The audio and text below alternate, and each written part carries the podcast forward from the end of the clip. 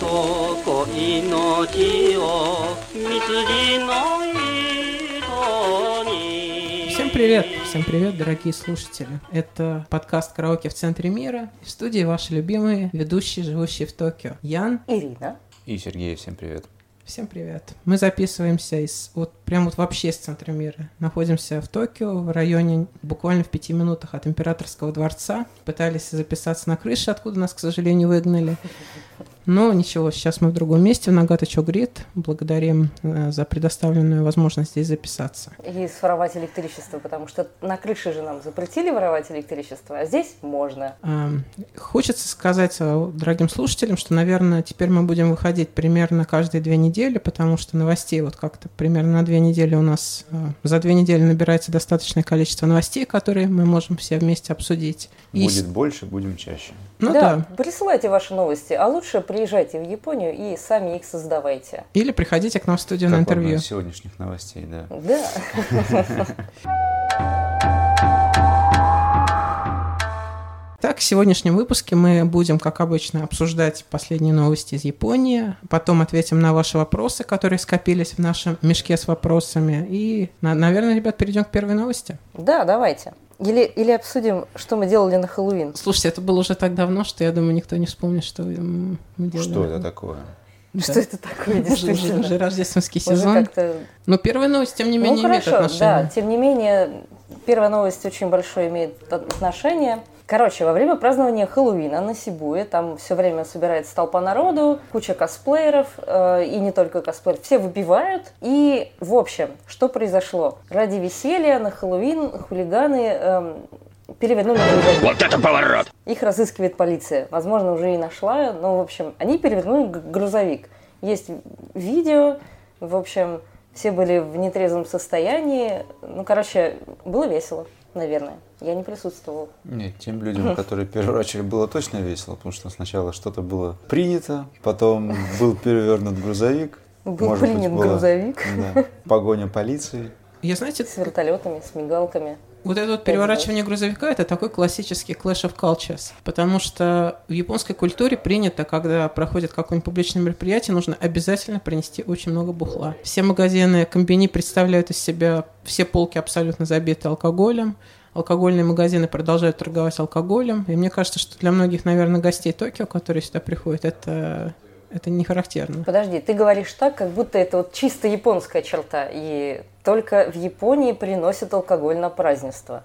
Так его даже приносить не надо, его прям там продают. Ну так, э, ну, да. Зачем скрывать очевидное? То есть ты считаешь, что грузовик пе- перевернули все-таки исконно японские японцы? Я думаю, что во всем иностранцы, конечно же, виноваты. Ты перевернул грузовик. Ну, я, я лично, Признавайся. я лично там не был, но мне я как-то вот я не могу себе представить японца, переворачивающего грузовик. Нужно было посмотреть видео и опознать этих людей. Это напоминает вот эти вот, когда британские бунты, сколько это, года три назад, четыре было, когда видео с камеры наблюдения и мятежный англичанин подходит к мусорке, смотрит, нет ли кого рядом, пинает мусорку и убегает. Вот это прям был мятеж, мятеж. Мятеж. Поговаривают, кстати, что на следующий день на Сибуе был косплей перевернутого груз- грузовика, но я его тоже не видела. Мне кажется, Я, в принципе, верю, что это возможно, потому что там же совершенно нереальный косплей вообще всего. ребята, вы вообще в, Хэллоуин кто-нибудь из вас на Шибуи пошел в итоге? Да. Я ходила, я, ну, как бы я мимо проходила, смотрю, много людей. И завернула в переулочек, чтобы как бы было меньше людей, потому что там очень страшно. Но это был не сам Хэллоуин, это были выходные до, то есть последние выходные э, октября. Вот, и это не помешало народу нажраться, как свиньям. То есть Шибая была в э, самом таком лицеприятном ее виде. Вот. э, Естественно, все переодеты, все пьяные, довольны, улыбчивые. Вот. А потом взяли и перевернули грузовик. Давай признаемся честно, мы сейчас перечитали все свои интересные новости, которые мы собрали за две недели, и поняли, что они не очень интересные. Да. И такие, Да, мы лучше свое сейчас что-нибудь расскажем, и будет поинтереснее, потому что послушать, как люди рассказывают про свою жизнь в Японии, наверное, ну, поприкольнее, чем про чуваков, которые грузовики переворачивают на Сибую, потому что и так во всех новостях было. Ну да. В общем, обычно мы в выходные куда-нибудь выходим на хайкинг вокруг Токио. Короче, вокруг Токио очень много, ну, то есть вот прям рядышком. Очень много всяких хайкинговых троп. И есть книжки про все эти хайкинговые тропы. И не только про хайкинг, а вот как бы еще про прогулочные маршруты. Такие пенсионерские книжки про прогулочные маршруты. В общем, мы купили пенсионерскую книжку, нашли в ней отличный маршрут и взяли и по нему пошли. Отличный маршрут, всем рекомендую. Мы пошли к истокам э, реки Тамагавы, около которой мы живем, и вообще рядом с которой находится центр мира, который вот исконно центральный. Вот. И там есть музей, а в музее есть ресторан. Это достаточно сложно там найти ресторан в этом музее. Короче, суть в чем? Там подают карри в виде дамбы. То есть там такая рисовая дамба, и там вода карри. И это не самое смешное. Самое смешное то, что по всей этой вашей Японии есть еще 98 заведений, которые подают карри в виде дамб. То есть там прям информация. Там есть карта, я могу прислать. Там есть фотографии блюд, которые выглядят как дамбы. Потрясающе. Пиздец.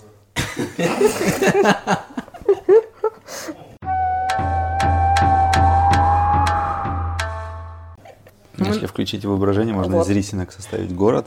Это дамба. Мы на обложку поставим карри в виде дамбы, поэтому вы, вы сможете Вот, увидеть. пожалуйста. Яну я уже показывала. Ну, это херня Это- какая-то. ну, ну, так-то да, но Нет, ну если включить воображение, то включи это воображение. Я покажу оригинал какая-то. сейчас. А брокколи что символизирует?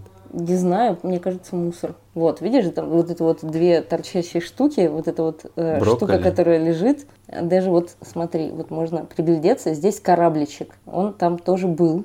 Корабличек был, вот он. Вот сейчас, вот, вот, это корабличек. Это мор- потерпел мор- крушение немножко. Морковка, да, корабль? Нет, яйцо. Это яичко. Главное, что вот здесь на вот эту вот штуку длинную нанизаны, то есть какой-то дед-байтошник нанизывал маленькие кукурузинки и маленькие морковоньки туда, прям аккуратненько так. Это так прекрасно, это восхитительно. Вот, кстати, карта, пожалуйста, карта. Сейчас посмотрим. Да, действительно, есть. Приятно, что можно приехать, например, в Саппоро и там поесть э, карри в виде дамбы, потому что, мне кажется, зачем? Зачем еще ехать в Зачем Саппоро? еще ехать в Саппоро, кроме как? Причем, смотрите, ребят, это специально есть организация, которая называется Нихон Дамакари Кёкай. То есть, э, То есть вот эти вот сумасшедшие, которые делают э, дамбы из риса, из еды, Да. которые включают воображение и делают что-то из еды, вот, они объединились в группу неких сумасшедших и вот сделали такое к- к- э, каричное объединение. Каричное объединение. Каличное объединение, Каричное объединение японских... сейчас, погодите. Дамба крафтеров. Дамбокрафтеров.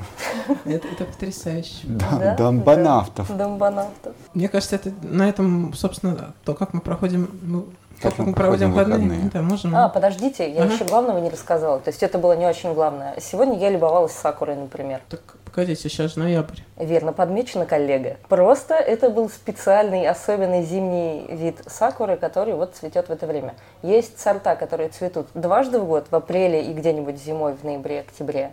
И вот есть совсем такие зимние, которые там и в декабре доцветают еще. В общем, с октября по декабрь еще можно вполне себе любоваться сакурой. Вот сегодня я полюбов- полюбовалась. Всем рекомендую. Отлично срывает крышу людям, если им рассказывать. А есть вот это сочетание, э, ну, народ же приезжает на сакуру, либо на красные листья клена посмотреть. Да, можно а прям вот это вот со- совместить. сочет- сочетание, оно прям там рядом есть, чтобы там и листики были, и сакура была, и, и все 33 удовольствия сразу. У меня где-то есть такая фотка, да, такое мне тоже удавалось заставать. Я, конечно, буду ее сейчас искать. Много времени. В общем, вот есть, тут вот немножко видно. Это плохая фоточка, но другой нет. Ну, там, в общем, аллеет, а здесь белеет.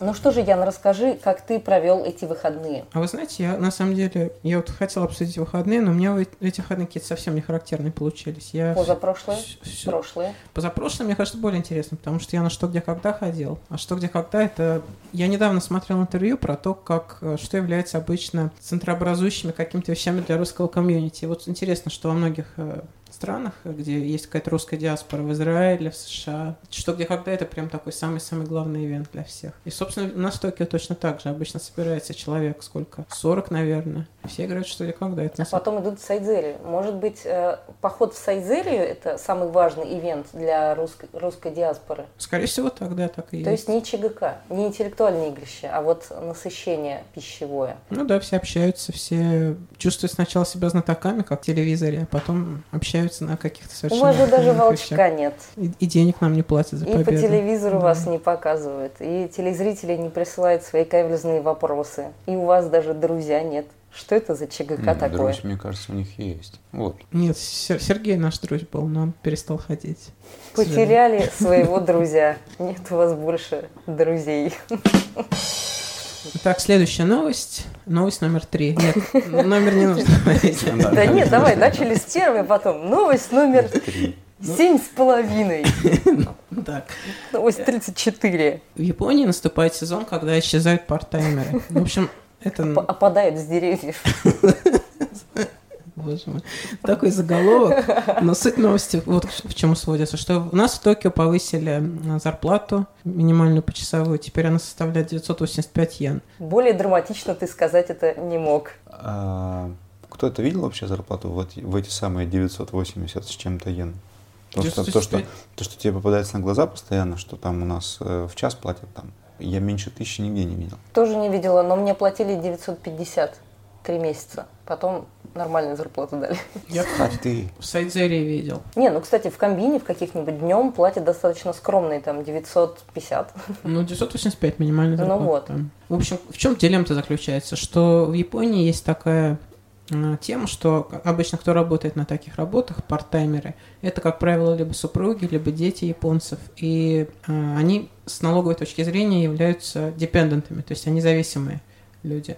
Вот. И они не могут зарабатывать больше, чем 103 мана. Сколько это? Миллион, там, 30 тысяч получается в год. И если эта зарплата превышает эту самую сумму, то тогда с налогами все очень плохо. Нужно платить очень-очень много налогов. Просто нужно платить налоги. Да. Кому это нужно? Поэтому сейчас наступает сезон, когда люди слишком много уже себе набрали байту, и они просто не могут себе позволить выходить на байту в э, декабре.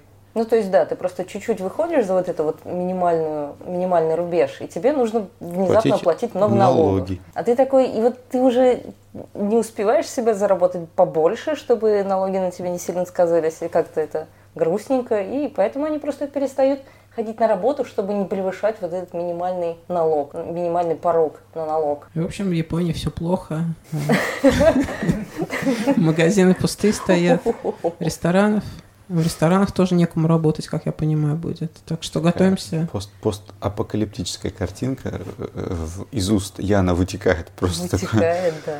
Сначала переворачивают грузовики, потом не приходят на работу. Довели страну.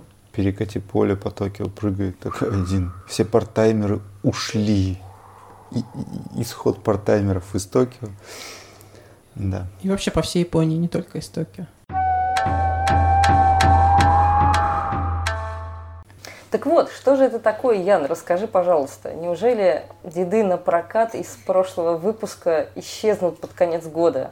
А с кем же я буду праздновать Новый год? Нет, с дедами, Ян, с дедами все в порядке, но исчезнут, э, видимо, супруги дедов на прокат. то есть семью я арендовать уже не смогу, я правильно понимаю? Да, только. Куда можно пожаловаться? Господи.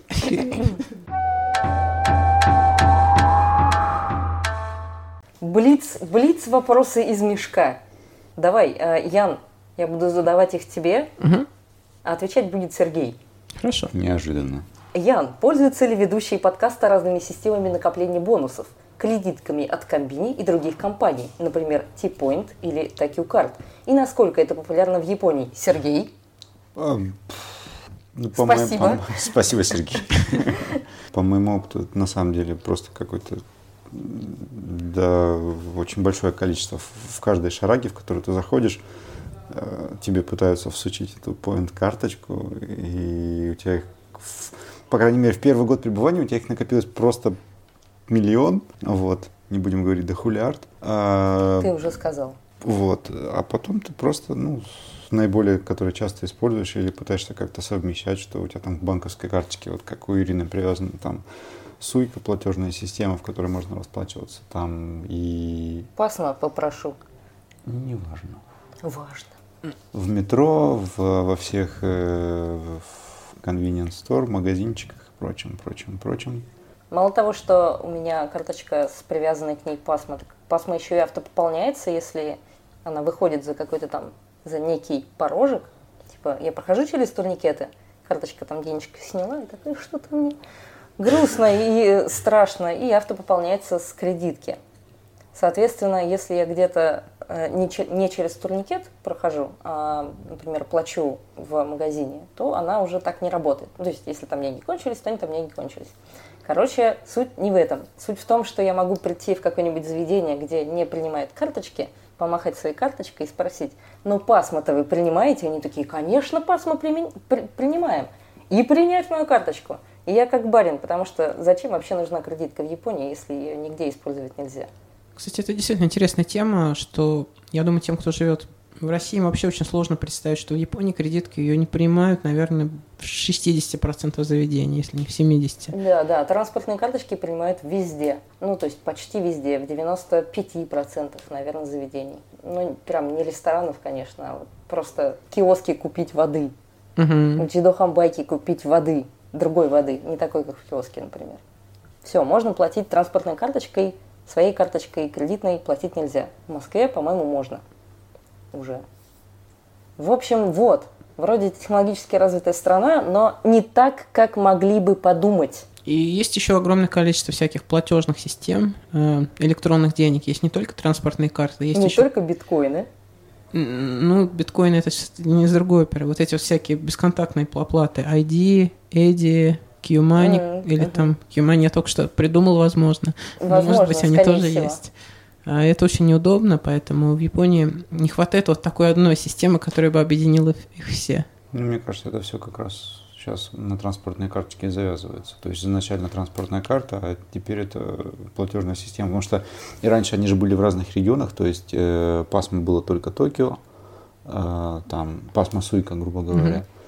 Э, ты выезжаешь на Хоккайдо, там у тебя Китака, ты выезжаешь в Шизоку, там у тебя Сугока, в Осаке у тебя там Икока, э, Китака, в общем, про- ну, дофига названий, и они, мне кажется, действовали в своих только регионах. А сейчас можно купить там с, с карточки с Хоккайдо можно, в принципе, проехать всю Японию, и она у тебя будет везде работать. Кроме Окинавы. Вот, на Окинаве у них есть Окика, но она не работает нигде, кроме Окинавы, к сожалению. Второй вопрос, который на самом деле первый. Так. Задам его Сергею, отвечать будет Ян. Прекрасно. Реально ли с минимальными затратами поехать учиться в языковую школу при условии, что ты будешь работать с первых дней? Уровень японского высокий. Минимальную сумму я называю, как говорит э, автор вопроса, 8 тысяч долларов. Конечно, при этом сделав все нужные махинации для предоставления справок о твоем счете, если вы понимаете, о чем я. Мы, конечно, не понимаем. Поэтому вопрос э, просто про языковую школу. И первые дни, с первых дней работать. Ян, У меня есть логическое непонимание вопроса. Зачем ехать в языковую школу, если у тебя высокий уровень японского уже? хороший вопрос. Возможно, недостаточно высокий. Но если недостаточно высокий, я думаю, что реально, да, вполне реально. Мне кажется, что я когда... Я сюда сам приехал в Японию не в языковую школу, а в языковые курсы при университете. Что я, кстати, всем рекомендую. Это лучше, чем школа. Потому что если вы ходите в школу, у вас, как правило, круг общения ограничивается другими иностранными студентами, которые посещают ту же школу. А если ходить в курсы при университете, то вы можете во всякие клубы записываться, общаться с японцами, там, студентами этого университета. Это очень хорошая тема. Вот мне кажется, я платил не больше, по-моему, 4 тысяч за семестр, если мне память не изменяет. Вот, то есть, если- Йен. ну, не йен, конечно. Потому что надо уточнять. Да, 4 тысяч долларов за семестр, если мне память не изменяет. Возможно, чуть меньше, возможно, даже 3. И, э, собственно, на полгода как минимум 3 тысяч хватит, плюс еще на жизнь нужно. Ну, в общем, 8 можно уложиться, если начать работать прям сразу. Так что почему бы нет? Ты начинал работать прямо сразу? Ты Да. совмещал вот обучение и учебу? Э, Ну, я сейчас. Ага. Ну, короче, на четвертый где-то год жизни в Японии я, по-моему, работал одновременно с учебой. На четвертый год жизни в Японии. Хватило Шел, бы тебе шел четвертый год жизни. 8 тысяч долларов на 4 года. Э, На 4 года не очень, но если получить грант, что, собственно, я сделал, я получил грант от э, Министерства образования японского, который оплачивает тебе учебу в университете, плюс еще оплачивает э, стипендию за порядка 1500 500 долларов каждый месяц платят. Если, если именно целиться, с, если именно ехать в Японию с прицелом на учебу, то вполне реально. То есть поступаете в университет, подаетесь на грант, японское правительство вам платит, если вы хороший студент. И я думаю, что вполне реально. Ты говоришь про Мекст, очевидно, Да. но, как мы все знаем, многие люди не проходят его. То есть вот с первой попытки попасть в него достаточно Мгм. сложно, потому что маленькое количество людей отбирают, вот это все. То есть рассчитывать на это, наверное, не стоит. С другой стороны, как я правильно тебя понимаю, если повезет, то можно не работать. Да, не рассчитывать не стоит, но мне кажется, что есть не только Мекст, есть еще большое количество грантов. Я, дело в том, что я учился только полтора года по Мексту, потом я от него отказался и перешел на частный грант. Вот, потому что мне нужно было отъехать из Японии. Отъехал. Вот, Мекст, Мекст не позволяет находиться в Японии. В смысле, Отъехать настолько хорошо. Мекс не позволяет, к сожалению, э, учиться за рубежом, то есть не в Японии. Вот, и поэтому пришлось э, от него отказаться и потом получить другой грант. Ну, вполне реально.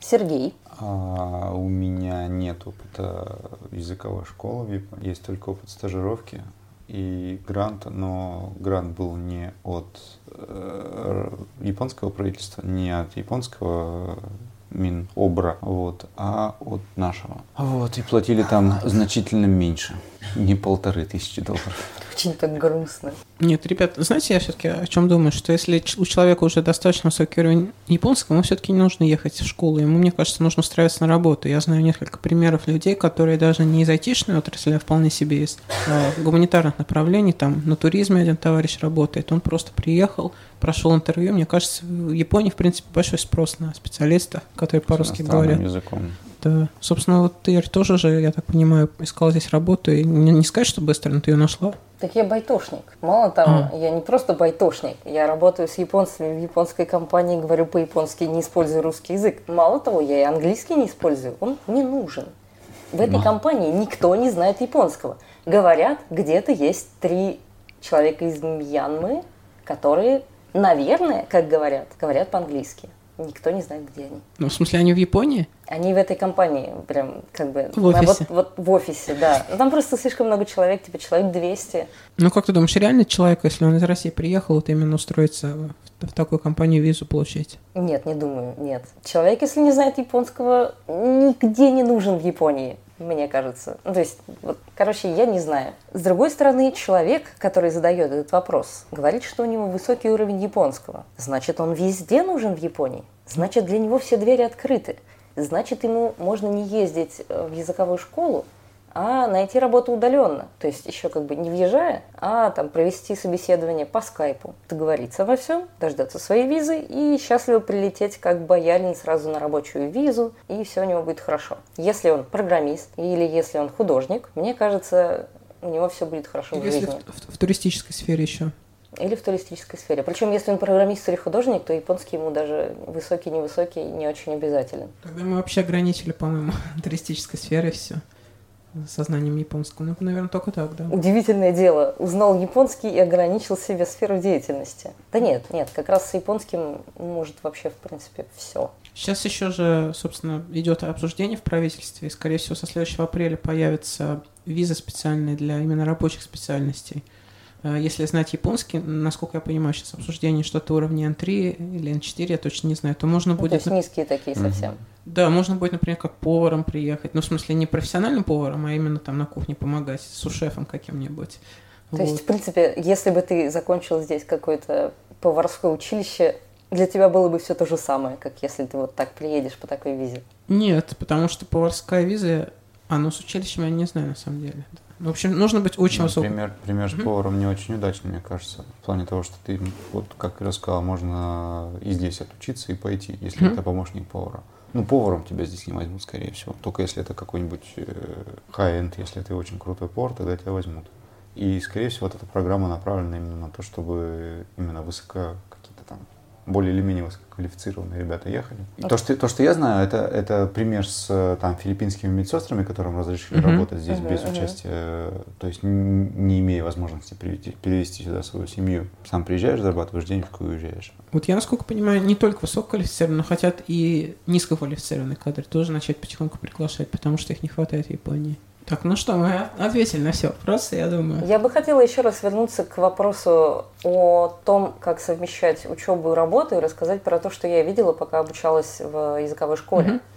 Многие мои одногруппники подрабатывали вместе с учебой. Причем подрабатывали так, чтобы и родителям отсылать на родину, и себе, чтобы на, на жизнь хватало. В общем, как вы знаете, по студенческой визе можно работать всего 28 часов в сутки. И даже 28 28 часов в неделю. И даже при, с учетом того, что минимальная заработная плата в Токио повысилась недавно, этого все равно не хватает на счастливую жизнь и отсыл родителям. Поэтому ребята работают на нескольких работах нелегально, по все 30, 35, 40 часов, при этом ходя на учебу по 3 часа в день, но, к сожалению, сил на учебу у них уже не оставалось. Но так как в языковой школе, в принципе, приветствуется не твоя успеваемость, а твое посещение занятий, то у них все было хорошо. С другой стороны, они на уроках просто спали. Хорошо это или плохо, решать вам, дорогие слушатели. Я сталкивался тоже с такими ребятами. Это, как правило, почему-то, когда я видел в университете, в основном корейцы были, не знаю почему. Хотя, казалось бы, у них, в принципе, должно с экономикой все в порядке. Это были ребята, которые вот притаскивали свое тело на занятия. Да, да, корейцы, кстати, и ребята из Узбекистана. Самые такие трудоголики и с недосыпом. Мгм, падают на парту, и просто вот Да, просто они спят. находятся на занятии, их даже иногда учитель, иногда сенсей будет, там, ответь, ответь на вопрос, там, что-нибудь в таком роде. Да, это очень странно. Но есть еще вариант, как мне кажется, альтернативный, это заниматься фрилансом, находясь в Японии. То есть притащить работу с собой, Прямо на занятия. ну, можно, можно, в принципе, на занятия.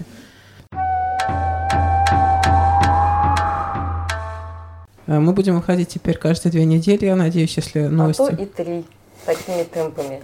Нет, нет, на самом деле, если бы, мне кажется, мы реально просто очень все усталы. Если бы мы... Чтобы выйти каждые две недели, нужно записать этот выпуск.